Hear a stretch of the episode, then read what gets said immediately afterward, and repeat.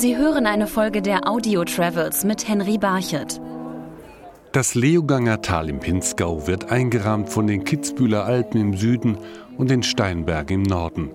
Der höchste Gipfel ist mit 2600 Metern das Birnhorn. Im Sommer sind die Talwiesen saftig grün, im Winter sind Tal- und Berghänge tief verschneit. Geprägt wird das Tal von Landwirtschaft und seit den 50er Jahren vom Tourismus, erklärt Sebastian Madreiter. Mein Vater, der war Gründer der Lehrganger Bergbahnen, war dann auch äh, zehn Jahre Bürgermeister. Der hat das sofort erkannt, dass man mit der Landwirtschaft alleine, wie es in Leogang generell üblich war, dass man dann keine Zukunft hat. Also dass das zu wenig ist, mit einem landwirtschaftlichen Betrieb sich zu entwickeln und gut zu leben. Zu Beginn war Leogang um Touristen im Sommer was aber zunächst mit einigen Schwierigkeiten verbunden war. Also mein Vater hat einmal ein Buch geschrieben, da wo er das äh, berichtet hat, wie der erste Bus nach Leogang gefahren ist. Der Bus kam bei einer Eisenbahnunterführung gar nicht durch, der war zu groß. Da mussten die Leute mit Pickel und Schaufel aufmarschieren und die Straße runtergraben, kurzerhand, dass der Bus nach Leogang kam.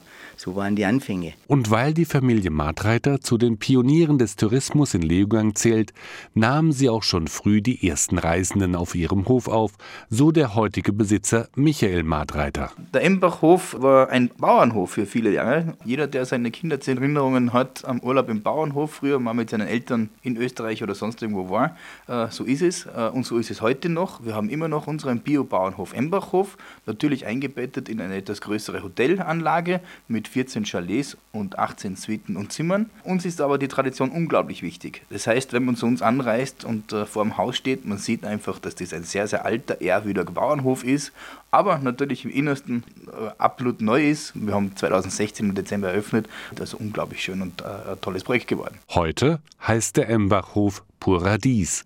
Doch die Familie hat es verstanden, das traditionelle Hofleben in die 2000er Jahre zu übertragen. Aus dem ehemaligen Badhaus wurde zum Beispiel ein moderner Wellnessbereich. Früher war das Badhaus das einzige Haus, das fließend Wasser hatte. Und der Enbachhof nach franziszesischen Kataster, also 1760 ungefähr, war ein Bauernhof mit circa fünf Gebäuden. Und eines dieser fünf Gebäude war eben dieses Badhaus, wo sich das Gesinde und die Mitarbeiter halt gebadet und gewaschen haben. Und heute haben wir das, was früher das Badhaus war, ist es heute noch, nur natürlich ein bisschen moderner.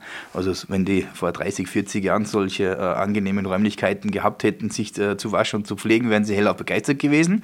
Heute sind sie unsere Gäste, die den unglaublich wundervollen Ausblick dieses Kraftplatzes genießen können und sie bei der einen oder anderen Massage äh, gut erholen dürfen. Das Leben auf den Höfen war im Sommer hart und die Tage waren lang.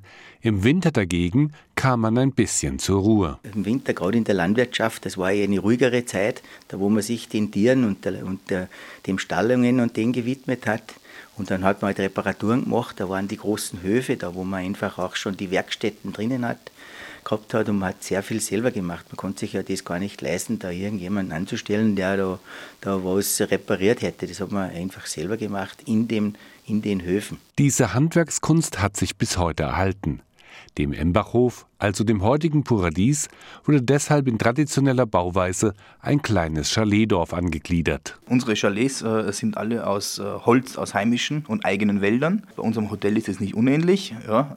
aber wir greifen natürlich auf sehr traditionelle Bauweisen und Methoden zurück. Warum? Weil die haben sich bewährt über Jahrhunderte. Da werden wir nicht etwas äh, Neues nehmen, was noch nicht erprobt ist. Die kleinen Häuser ähneln daher auch in manchem den traditionellen Almhütten. Wenn man sich eine Almhütte von früher anschaut, da würden wir uns alle den Kopf anhauen beim Reingehen, weil die Räumlichkeiten sehr niedrig sind, die Fenster sehr klein sind. Warum? Weil es natürlich früher darum ging, einfach die Energie und die Wärme im Haus zu halten, gerade in den kalten Wintermonaten. Das heißt, er hat natürlich schon Anleihen am historischen, aber ich würde eher sagen, ist wie ein Landhaus gebaut, ja? aber sehr traditionell, noch mit Holzschindeln gedeckt, mit sehr, sehr viel Holz aus den eigenen Wäldern gebaut, mit einem schönen Kamin drin aber natürlich auch mit den Annehmlichkeiten der heutigen Zeit, mit Sauna, mit Infrarotkabine, mit einer schönen ausgestatteten Küche, mit einem tollen Wohnzimmer. Man genießt einfach diese Heimeligkeit der eigenen vier Wände.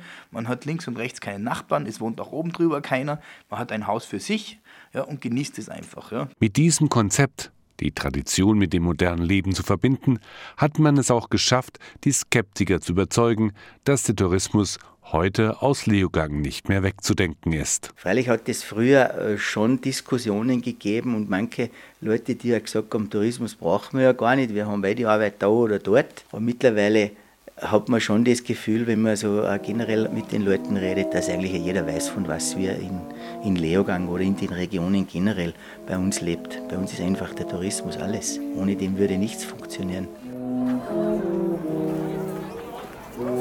Sie hörten eine Folge der Audio Travels mit Henry Barchet.